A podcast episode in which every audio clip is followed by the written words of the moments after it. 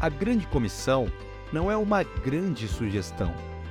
Não fomos salvos pelas obras, mas para as obras. Nossa identidade em Cristo foi dada pela graça, mas com o propósito de levar adiante aquilo que recebemos. Como filhos de Deus e discípulos de Jesus, temos uma missão que anda de mãos dadas com a nossa identidade. O propósito só se realiza quando decidimos ouvir a voz do alto que nos chama para colocar as mãos no arado sem olhar para trás e por isso precisamos assumir a nova identidade. Para acompanhar a mensagem e os versículos usados, preparamos um esboço digital que pode ser baixado através do aplicativo Igreja da Cidade, disponível para Android e iOS, ou pelo site através do QR Code. Vamos juntos, no ano de fazer discípulos, até ganharmos todas as pessoas para Jesus.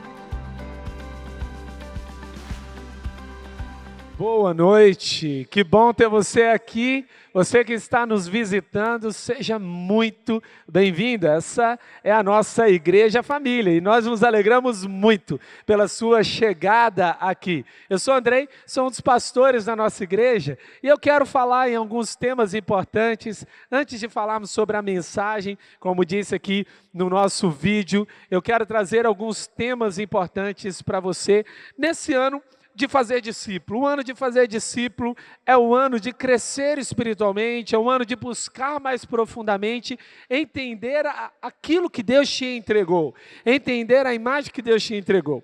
E nós estamos vivendo a cada dia as palavras de Jesus. Eu acredito que aqui tem algumas das chaves mais importantes do céu para nesse ano, na nossa vida, recebemos um dia de cada vez. Um devocional é uma prática espiritual muito importante. Por quê? Porque a vida cristã não é um acontecimento, uma vida cristã bem-sucedida, ela é construída um dia de cada vez. Aqui, quem está aqui fazendo devocional as palavras de Jesus aí? Ó? Olha que coisa linda. Muitos de vocês já estão sendo abençoados. Se você ainda não tem uma reflexão para a sua vida, aqui tem um plano de leitura bíblica anual. Certamente vai abençoar muito a sua vida.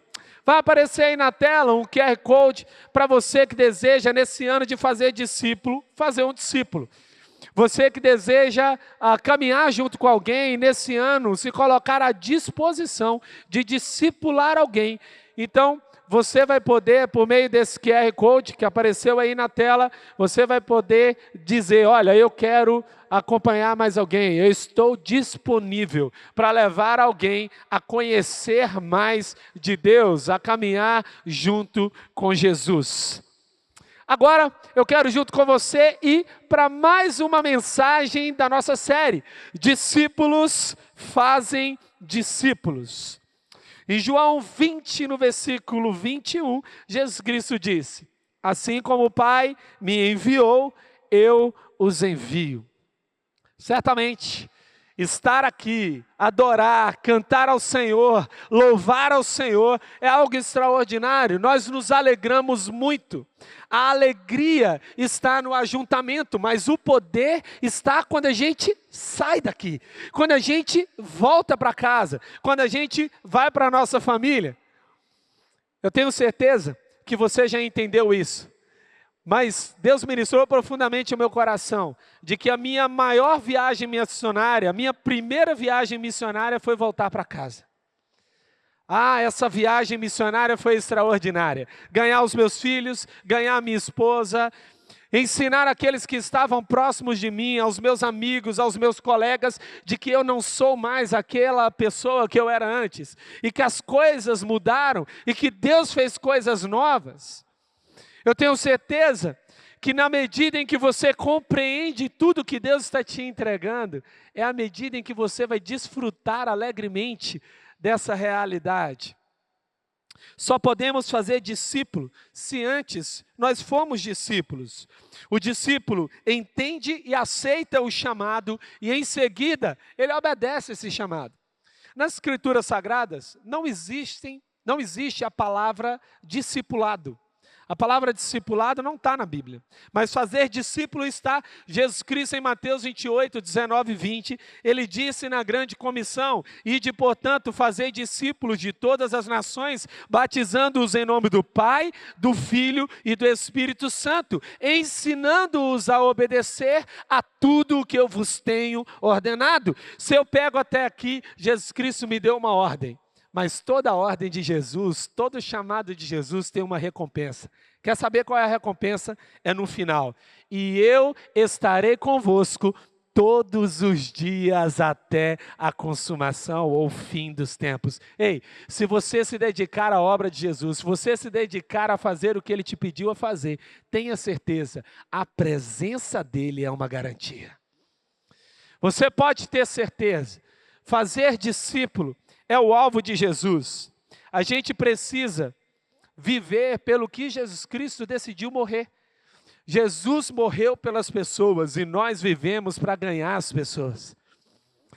Em Lucas 14, no versículo 27, e aquele que não carrega sua cruz e não me segue, não pode ser meu discípulo. Talvez tenha algumas pessoas que utilizem esse texto de maneira inadequada. Ele fala: a minha cruz é a minha sogra. Talvez outros digam: a minha cruz é aquele vizinho xarope que liga o som na hora errada. Já é mais de 10 horas da noite, essa é a minha cruz. Não, a nossa cruz é a gente mesmo. A nossa cruz são os meus desejos, é a minha vontade. Você sabe o que, que a cruz significa? Alguém foi injustiçado para que toda a humanidade fosse justificada. Jesus Cristo perdeu o seu direito para fazer justiça de Deus na terra. A ser a cruz significa, eu entendi, para viver segundo o padrão do céu eu preciso pagar um preço. Esse devocional de hoje foi encaixado pelas regiões celestiais, tem tudo a ver com o que nós vamos conversar em todo esse tempo. No devocional de hoje, o nosso pai espiritual, pastor Carlito Paz, disse: Uma vida cristã que não custa nada, não leva a lugar nenhum.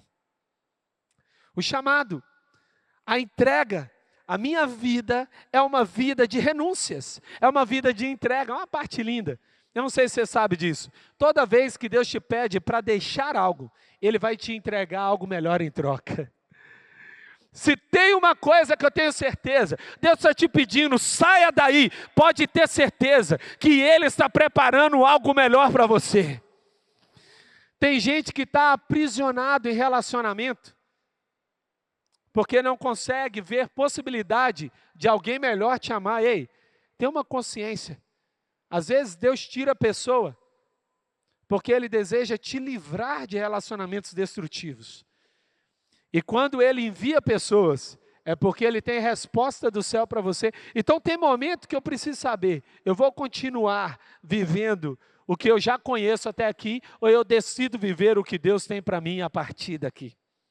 Há dois chamados, e eu queria que você repetisse comigo. O meu primeiro chamado é ser discípulo. E o meu segundo chamado é fazer discípulos. Você só pode fazer se você for.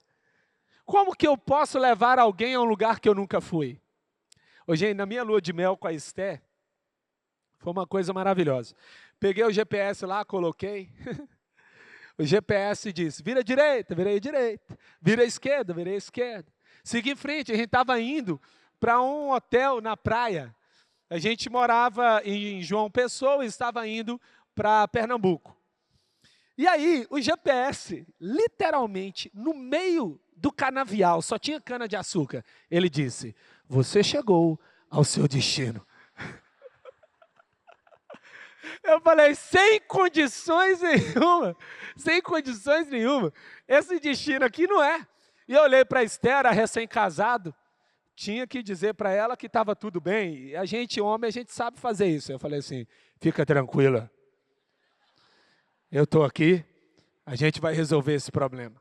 Parei no ponto de ônibus, tinha um cara lá no ponto de ônibus. Eu falei assim: ó, preciso chegar em Serrambi. Como é que eu faço? Ah, o cara fez assim para mim. Eu sei como chegar, mas eu só, eu só digo para você se eu for no carro. Eu, com uma coragem gigantesca, disse: então entra. O cara entrou, aí eu pensei: meu Deus, eu sou louco. Só que diante da Esté estava assim: tudo bem, tudo tranquilo. Mas dentro de mim estava em frangalhos. E ele começou a guiar a gente. E eu entendi o porquê que ele entrou no carro. Você sabe por que, que ele entrou no carro? Porque toda a pista estava com desvios, porque tinha reforma na pista. E não tinha como ele me explicar estando, estando ali, sentado num ponto de ônibus. Deixa eu te dizer uma coisa: você não pode levar ninguém a um lugar que você nunca foi. Você não pode guiar pessoas se você não sabe a trajetória e o rumo. E o que Deus está te chamando hoje é: esse é o ano de você ser discípulo, e esse é o ano de você fazer discípulo. Até o final do ano, vai vir mais alguém junto com você aqui dizendo: Obrigado, você abençoou a minha vida. Se não fosse você, eu não sei o que Deus faria na minha história.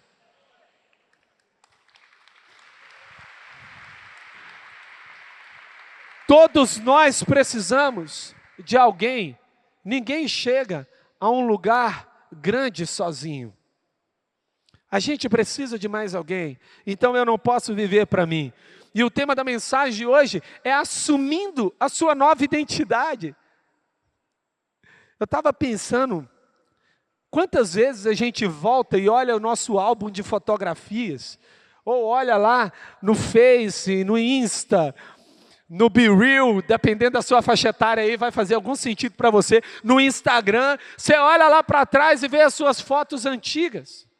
E você até se apega a essas fotos, cria um ar de nostalgia com essa foto e fala assim: o melhor momento da minha vida foi nesse momento. Certa vez eu perguntei para um homem, e eu falei assim: qual que foi o melhor momento na sua vida? Ele começou a me narrar diversas conquistas e Deus trouxe ao meu coração para dizer para ele: o melhor momento da sua vida está no seu futuro, ele ainda não aconteceu. Mas toda vez que eu retorno para o passado, uma coisa meio que embrulha. Eu preciso ter uma consciência clara. Eu não sou mais aquela pessoa que está no passado. E se eu tomei a minha decisão por Jesus, coisas novas surgiram. Você não pode viver do passado, porque Deus não te fez para o passado. Deus te fez para a eternidade. Deus te fez para vivenciar uma vida nova. Manhã após manhã, a palavra de Deus diz que as misericórdias do Senhor se renovam a cada manhã. As coisas antigas se passaram, veja só o que está em Efésios 5,8. Porque outrora, antigamente, vocês eram trevas, mas agora são luz no Senhor. Vocês, vocês devem viver então como filhos da luz. Vivam como filhos da luz. Eu preciso guardar isso no meu coração. Eu nasci para ser luz. Eu nasci para ser luz. O pessoal da enfermagem sabe que tem, existe uma mulher que ficou muito marcada, se chama-se Florence Nightingale. Ela marca a enfermagem moderna. E ela era chamada a dama do lampião, porque ela carregava uma luz e por onde ela andava, ela aplicou técnicas que foi utilizada durante séculos. Durante vários anos foram aplicadas aquelas técnicas de Florence Nightingale na enfermagem. E por onde ela passava, as pessoas viviam, as pessoas não morriam. E ela estava dentro de um contexto de guerra. E uma coisa interessante que ficou conhecida, uma mulher que entendia o seu chamado, que entendeu a sua missão. Uma coisa muito bonita. Por onde aquela mulher andava, ela não apenas carregava luz, ela carregava vida. Você foi chamado para ser a dama ou o senhor do lampião. Por onde você vai, você carrega uma luz que leva a vida. Você carrega uma luz que destrói as trevas, porque à medida em que a luz chega, as trevas recuam. Você é o que a Bíblia diz que você é. A sua identidade está no céu. Em João 3, versículo 27, uma pessoa só pode receber o que lhe é dado do céu. Uma coisa muito bonita Simão conhece Jesus. E Jesus, quando olha para Simão, ele diz: Vejo que você é pedra. E sobre você, né, ali no primeiro momento, ele diz: Você é Cefas, você é pedra. Eu vou te chamar de Pedro. Jesus muda a realidade de, de Simão. Mas é interessante que o nome Simão é um nome legal. Simão significa obediente, obediência, aquele que ouve. Mas Jesus estava dizendo: Olha, Simão, você ouve a lei, mas a partir de agora a sua vida vai estar fundamentada na rocha, a pedra angular, que é Jesus Cristo de Nazaré. Você vai parar de ouvir a lei e vai parar agora para ouvir Jesus Cristo. Vai começar a viver a sua vida fundamentada em Jesus. Uau! Você sabe qual a maior experiência que você pode ter? Firmar as suas expectativas em Jesus firmar os seus desejos em Jesus. Em 2 Coríntios 5,17, portanto, se alguém está em Cristo, é nova criação. As coisas antigas já passaram, eis que surgiram coisas novas. Eu vou te desafiar a fazer o seguinte: pega aquela pessoa que você não é mais, enterra. enterra logo, enterra, sepulta, enterra, coloca lá. Sabe por quê? Porque na hora que você enterrar essa pessoa, que você era, o que, que vai acontecer? Vai se tornar adubo para a nova pessoa que virá. Isso vai frutificar, porque quando eu falo assim, Senhor, eu já não sou mais essa pessoa, eu não combino mais com esse estilo de vida, eu não combino mais com esse comportamento, eu não vou mais deixar de dar nota fiscal no meu estabelecimento, eu não vou mais fazer alianças com pessoas que eu sei que têm um estilo de vida errada, eu não vou estar mais em ambientes que não agradam ao Senhor, eu decido pagar o preço daqueles que vivem uma nova identidade. A questão é muito interessante. A parte tão importante quanto você ser uma nova pessoa é você ter consciência disso. Pense comigo, se você é uma pessoa que tem os maiores bens da face da terra, se você é uma pessoa que tem as maiores conquistas, se você é uma pessoa que tem o mais alto nível de excelência, mas não conhece isso, não sabe disso, você vai viver como alguém que não tem. Essa não é uma noite apenas de levar uma mensagem de salvação para você que está aqui, mas também é uma noite de trazer uma consciência sobre você que já tomou a decisão por Jesus e que precisa saber: você tem toda a riqueza da face da terra, você tem todas as coisas que Deus diz que você tem, você é o que a Bíblia diz que você é, você não é o seu pecado, você não é o seu erro, você não é o seu passado, você é o que a Bíblia diz que você é. O que, é que eu preciso fazer? A partir dessa consciência, eu preciso mudar o meu estilo de vida. A palavra identidade é diferente de pessoa. É interessante que a palavra pessoa vem de persona no latim, que significa máscara. Eram as máscaras utilizadas para o teatro na época de Roma. Qual era o nome das máscaras? Personas. Então, tem pessoas que vivem de máscara. Vestem a máscara para ir no trabalho, vestem a máscara para voltar para casa, vestem a máscara para ir para a igreja. E essa pessoa, ela não sabe quem ela é. A cada momento ela é uma coisa. Mas o que Deus te deu foi identidade. Olha só o que, que identidade significa. Vem do latim identitas, que significa características próprias e exclusivas com as quais se pode diferenciar as pessoas. Tem um momento, eu vou fazer aqui a minha versão, mas tem um momento em que Moisés, ele está com Deus, e Deus diz assim: Moisés, eu não aguento mais ir com o povo, o povo desobedece demais. Então vou fazer o seguinte, Moisés, eu vou enviar um anjo com vocês, e vocês vão para a terra prometida. Aí Moisés diz o seguinte: Deus, se você não for, eu não vou. Porque o que vai distinguir o nosso povo de todos os demais povos da face da terra. A sua maior diferencial, o seu maior diferencial não deve ser as suas características peculiares, mas a presença de Deus na sua vida. Gente, a gente é esquisito, não é verdade? Dá uma olhadinha de lado aí para você ver. Olha aí. A gente é estranho, a gente carrega algumas coisas que a gente sabe que a gente precisa mudar, a gente sabe que a gente carrega algumas características que a gente tem consciência que a gente precisa mudar. Mas Deus nos fez de uma maneira tão única e tão própria. É como se Ele dissesse: entenda, eu não te fiz num processo de empresas que fabricam coisas no padrão. Eu te fiz como um luthier que faz filhos à mão.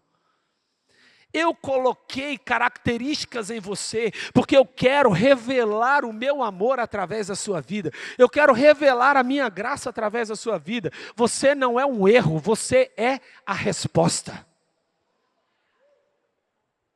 Eu acredito se você fosse Deus, você faria você do mesmo jeito.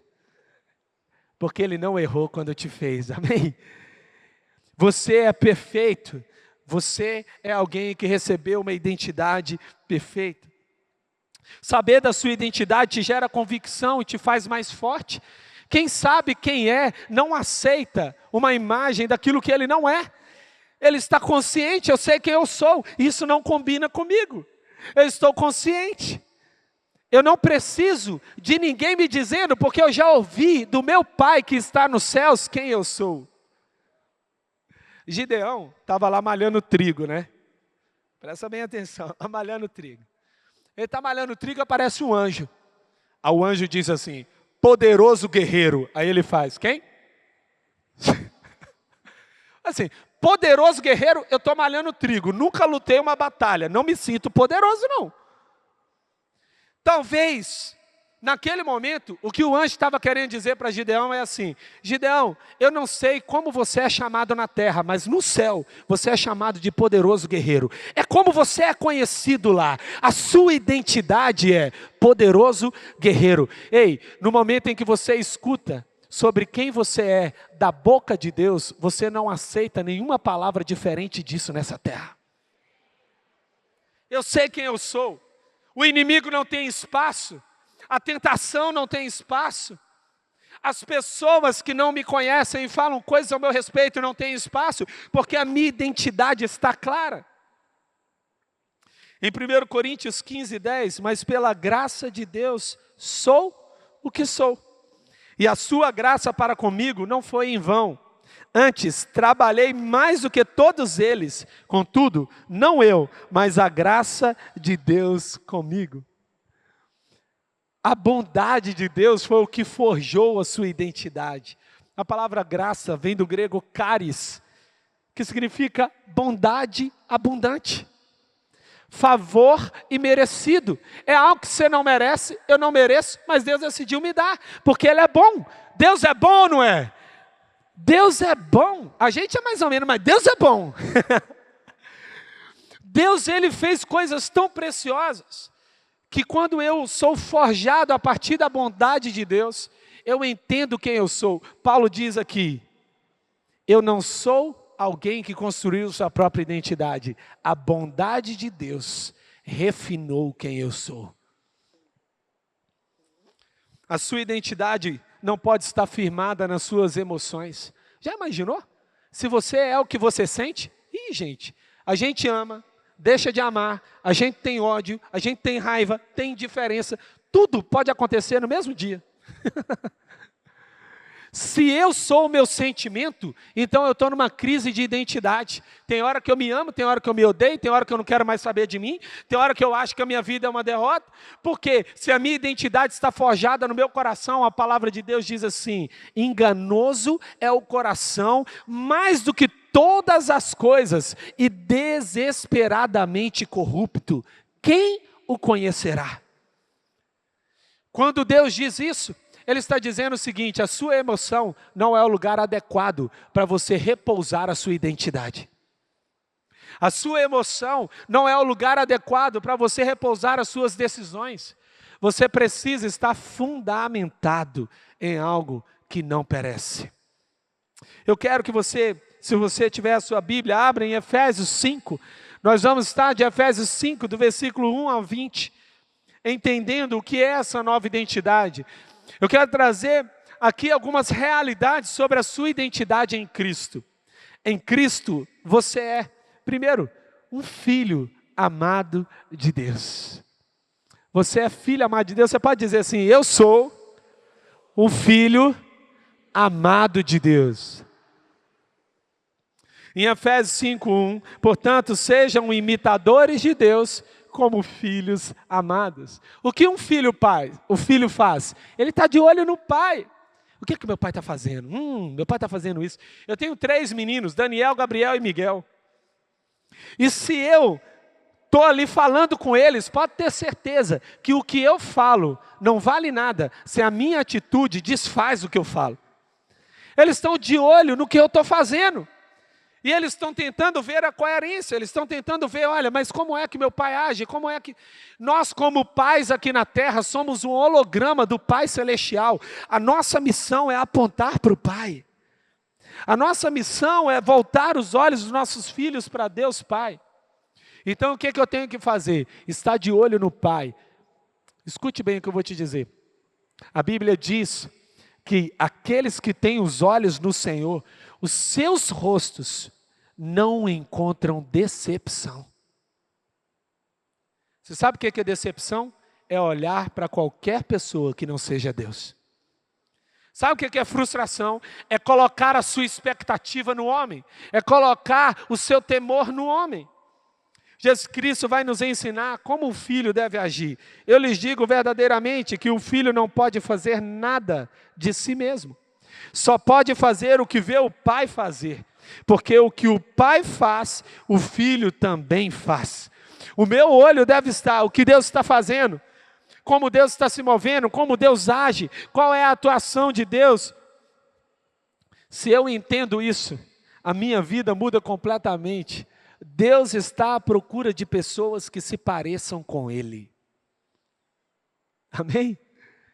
Eu quero declarar aqui nessa noite, e eu quero que você fale junto comigo: eu sou a cara do meu Pai.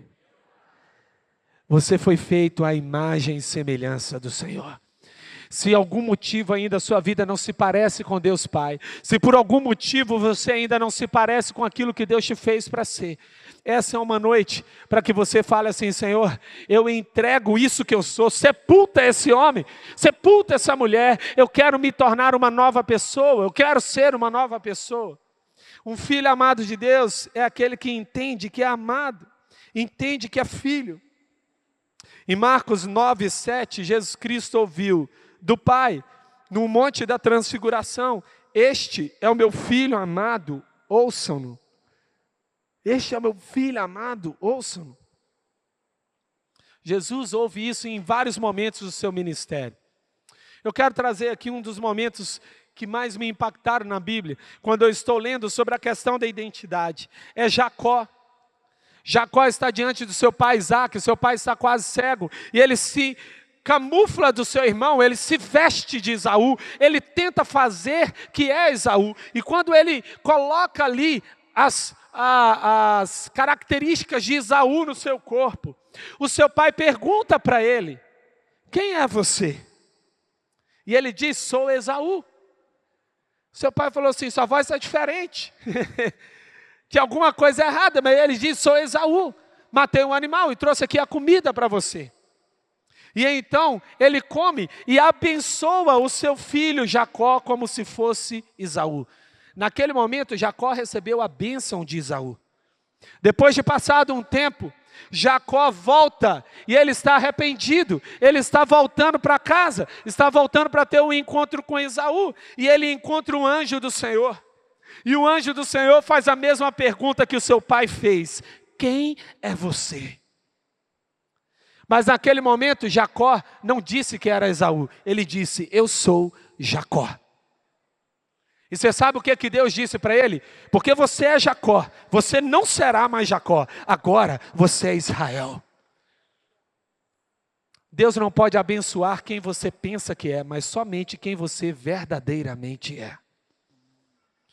Quando eu assumo as minhas mazelas, quando eu assumo quem eu sou, assumo que eu preciso de correção, Deus fala: olha, eu não estou comprometido com o ideal, eu estou comprometido com a sua realidade. Eu vou te tirar da morte e vou te levar da vida. Eu vou te tirar de uma vida que não faz sentido e vou te dar um propósito. Eu estou ressignificando a sua história. Você não vai se levantar pela manhã sem um motivo para viver. A partir de agora, eu estou mudando a sua realidade. Quando eu vivo como um filho amado de Deus, eu entendo que eu não preciso me vestir de ninguém, eu posso ser eu mesmo. Em Cristo, você é discípulo resgatado pelo amor. E Paulo continua: e vivam em amor, como também Cristo nos amou e se entregou por nós como oferta e sacrifício de aroma agradável a Deus. Na revista atualizada vai dizer assim: andai em amor. Hoje pensa numa coisa que é estranha. É um cristão que diz que é cheio de Jesus e tem uma cara chata. É uma pessoa amarga. Uma pessoa que não sorri, que não dá uma palavra de bênção, não declara, não faz sentido. Você recebeu todo o amor do céu, você não pode conter o amor que você recebeu. Você guarda algo que você não pode reter. Através da sua vida vai transpirar amor, você vai falar amor, vai ter atitudes de amor, atitudes de graça. Amém? As pessoas vão falar assim: ainda bem que você chegou, porque quando você chega, o ambiente muda. Quando você chega, a atmosfera muda. Como é gostoso estar na sua presença junto com você. Eu não sei o que você carrega, mas tem algo de diferente. Eu gosto muito da expressão entusiasmo. Entusiasmo significa literalmente aqueles que carregam Deus. Olha que lindo. Aqueles que carregam Deus. Quem carrega Deus não está andando de cabisbaixo. Você sabe que a palavra humor significa fluir?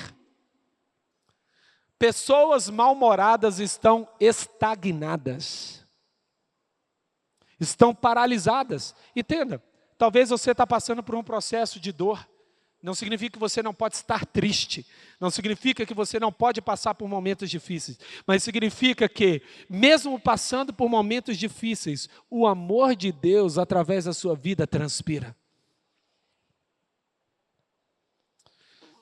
Você foi resgatado de onde? Você se lembra de onde Deus te tirou? Onde que você estaria se você não tivesse aqui, hein? Ei, meu Deus.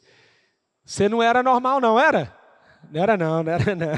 Tem alguns que estão balançando a cabeça de jeito Você sabe que o que Deus fez com a sua vida é um milagre. Quem aqui viveu um milagre de transformação na sua vida? Olha aí. Deus mudou você. Deus transformou você em uma nova fotografia. Essa semana eu estava olhando algumas fotos e eu vi uma foto de quando eu tocava fora da igreja. E eu olhei no meu rosto e eu falei, meu Deus, eu nem sei mais quem é esse, quem é esse cara. Eu não consigo mais me reconhecer nele. Eu não sou mais essa pessoa.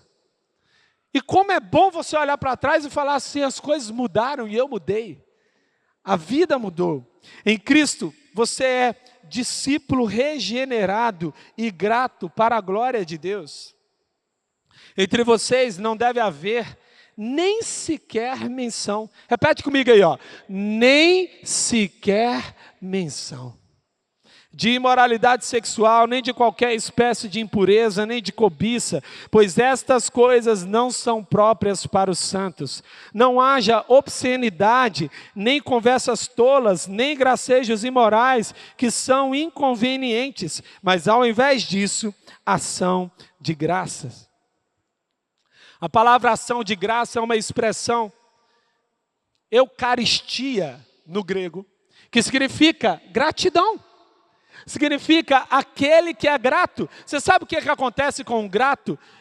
O grato, ele confia no caráter, porque ele já sabe sobre aquele que fez. Ele conhece aquele que fez, ele conhece aquele que realizou. Deus não é o Deus do seu passado, ele é do passado, do presente, do futuro. Ele é o Alfa, o Ômega, o primeiro, o último, o princípio e o fim. Ele está governando toda a história. Ele te amou no passado, te ama hoje no presente e vai te amar no futuro. Deus está preparando você para vivenciar aquilo que ele deseja para você. Os planos de Deus são planos extraordinários, não são planos para te causar mal, mas planos de bênção. Então o que, é que eu tenho que fazer? Ser grato. Toda vez que eu olho para a cruz, eu me lembro, eu coloquei Jesus lá.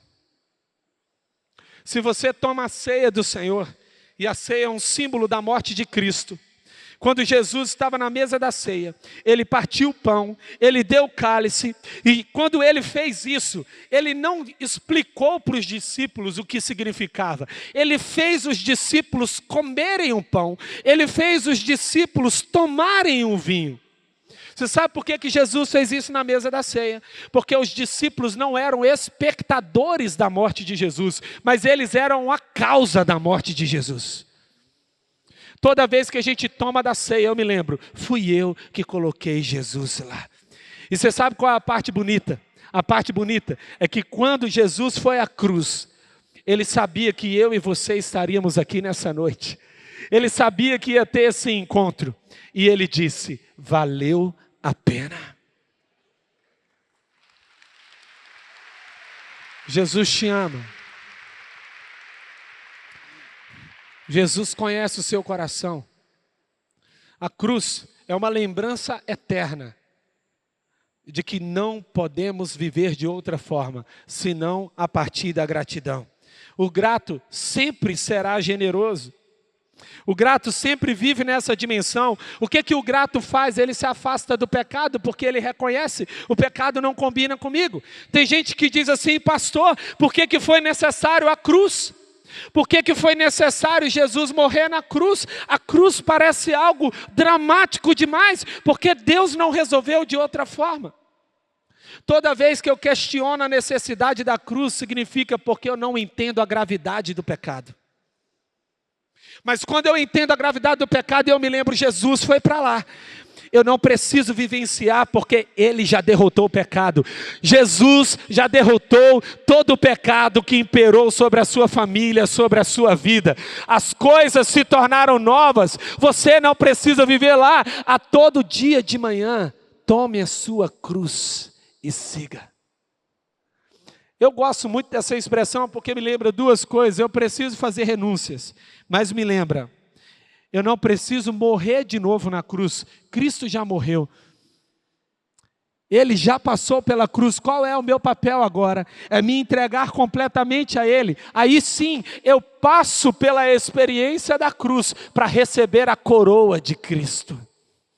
O nosso pai espiritual, pastor Calito, disse ainda hoje: o chamado de Jesus é para todos. Ele aceita todos nós como estamos mas não nos deixa como chegamos. Tem gente que fala assim, pastor, estou só resolvendo os problemas, e depois que eu resolver os problemas, aí eu vou para a igreja. Você já ouviu essa conversa?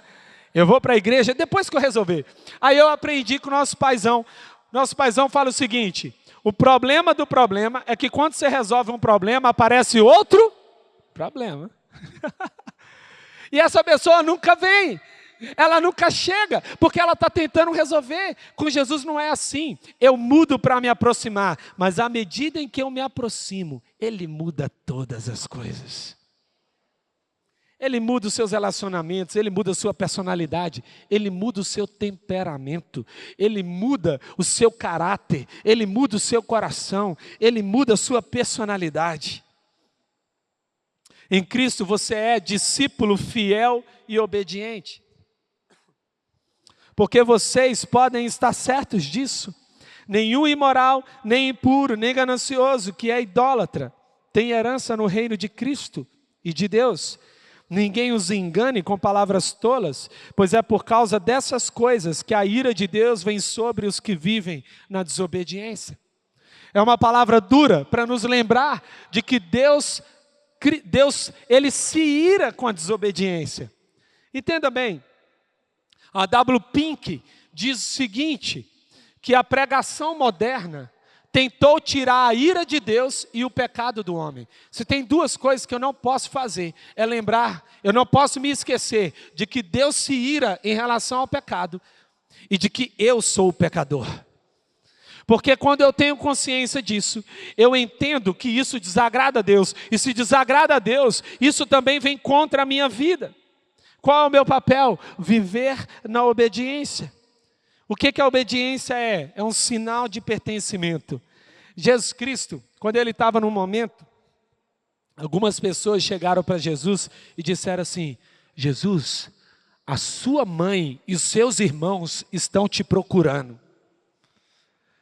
Aí Jesus responde da seguinte forma: veja só, minha mãe e meus irmãos são aqueles que ouvem a palavra de Deus e a praticam.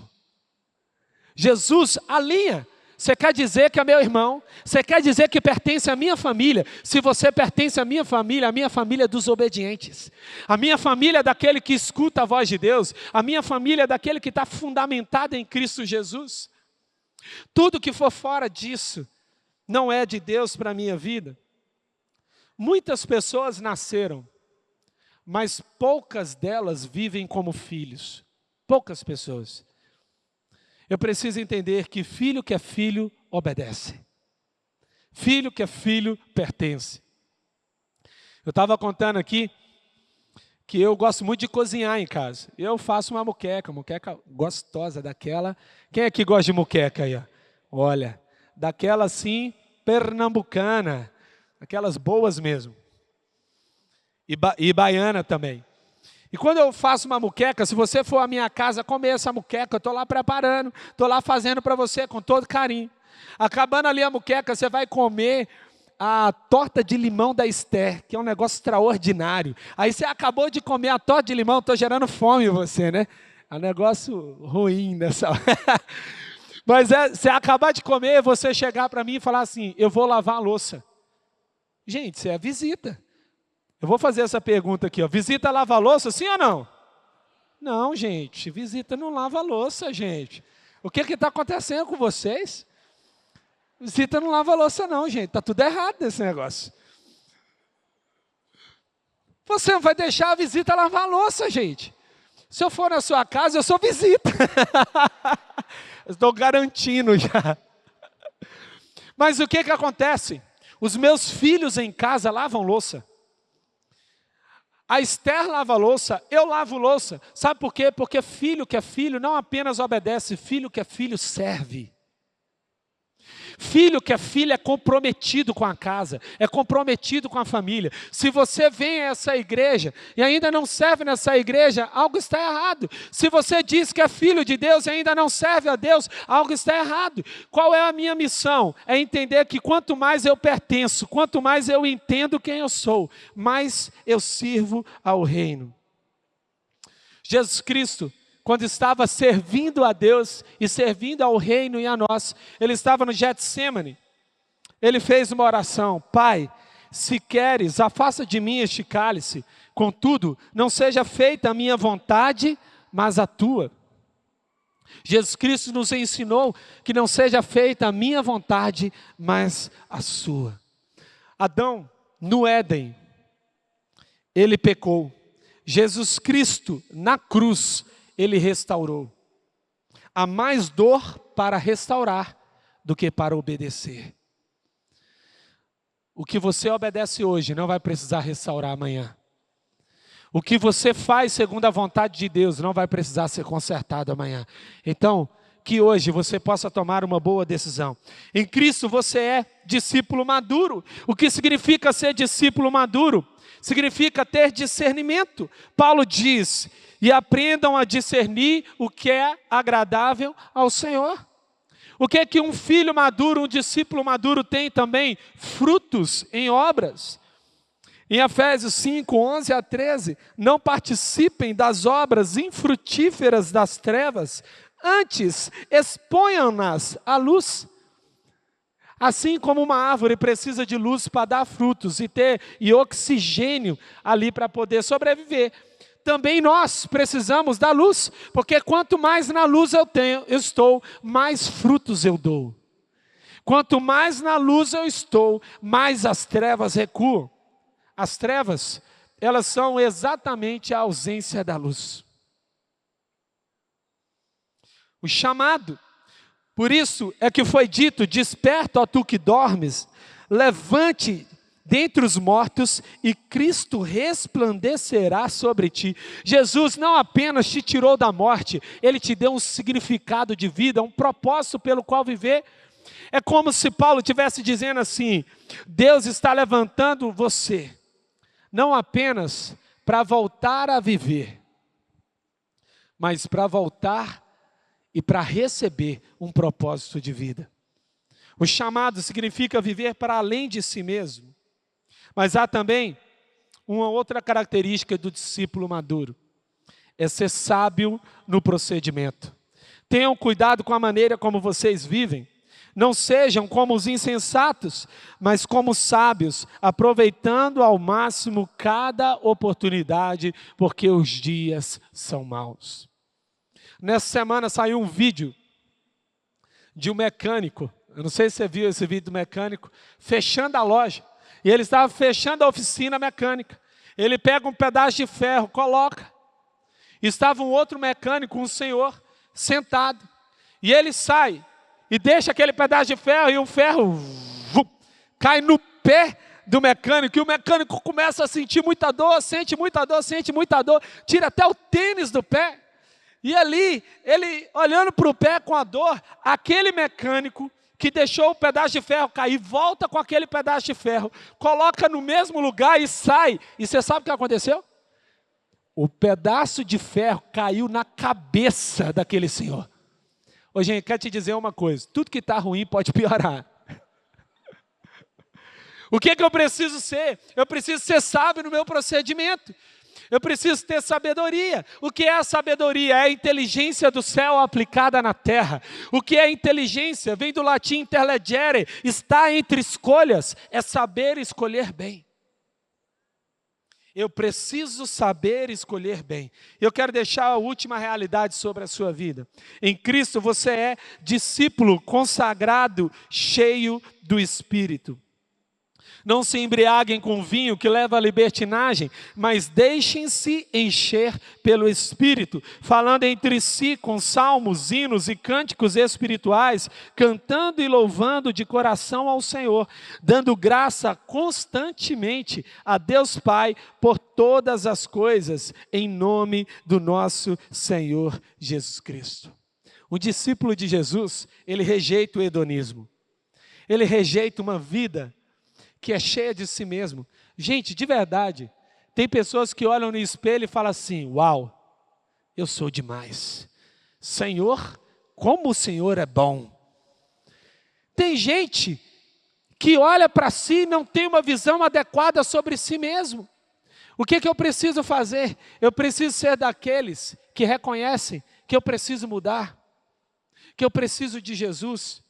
Certa vez uma pessoa disse para mim esse negócio de igreja é para quem precisa. Eu falei assim: eu preciso muito. Tem alguém que precisa? Eu preciso. Eu não sei você, mas sem essa comunidade de fé, onde é que eu estaria?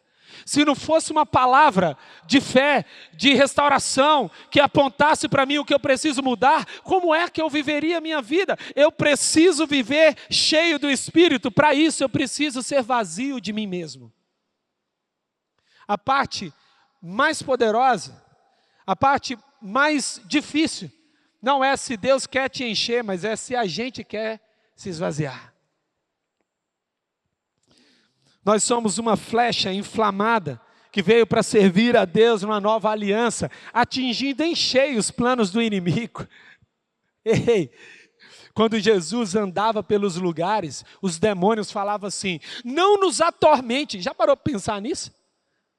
Não é o diabo que te atormenta, é você que atormenta ele. Quando você se levanta e está cheio de Jesus Cristo, cheio do Espírito Santo, o inimigo fala: e agora? O que, é que eu vou fazer? Ele acordou, ele despertou, e agora? Esse é o nosso chamado.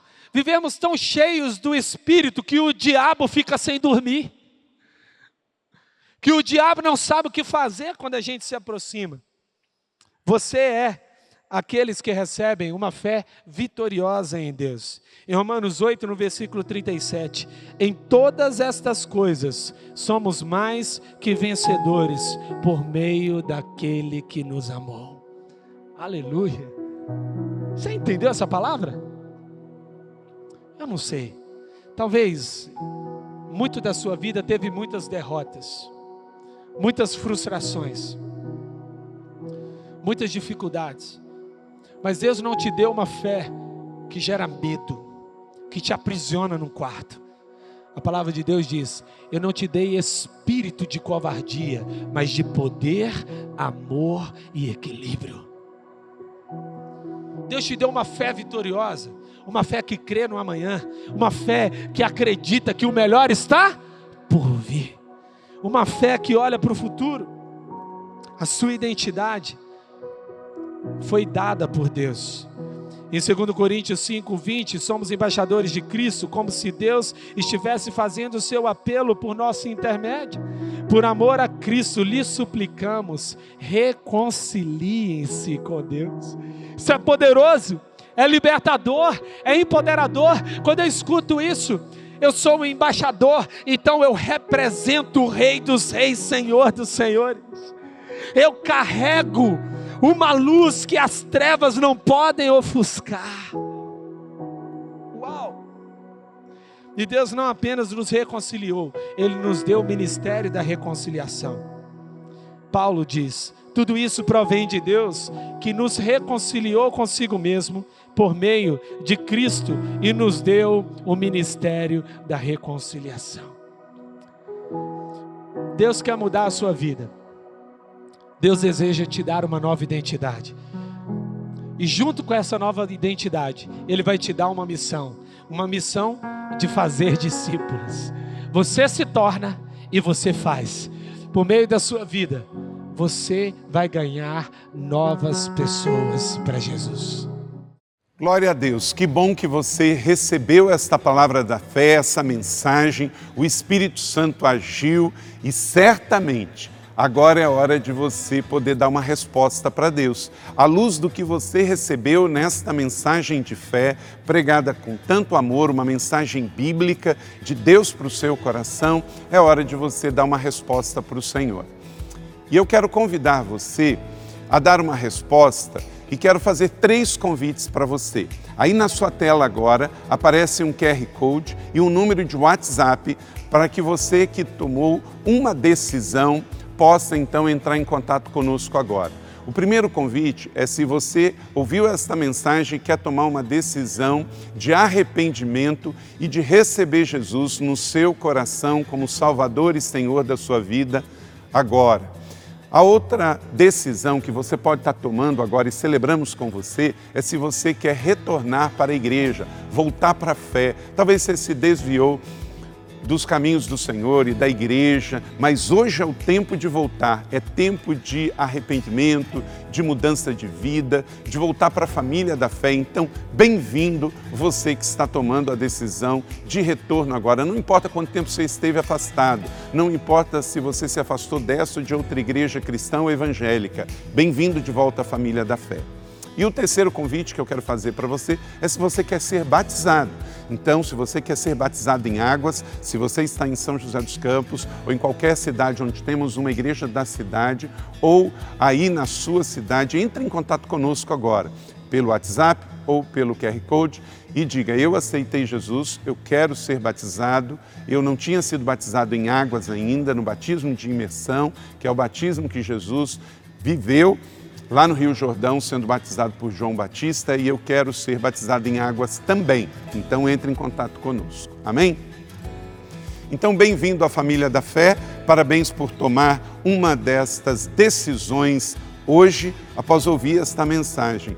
E o nosso campus online aqui da Igreja da Cidade está aqui para servir onde você estiver.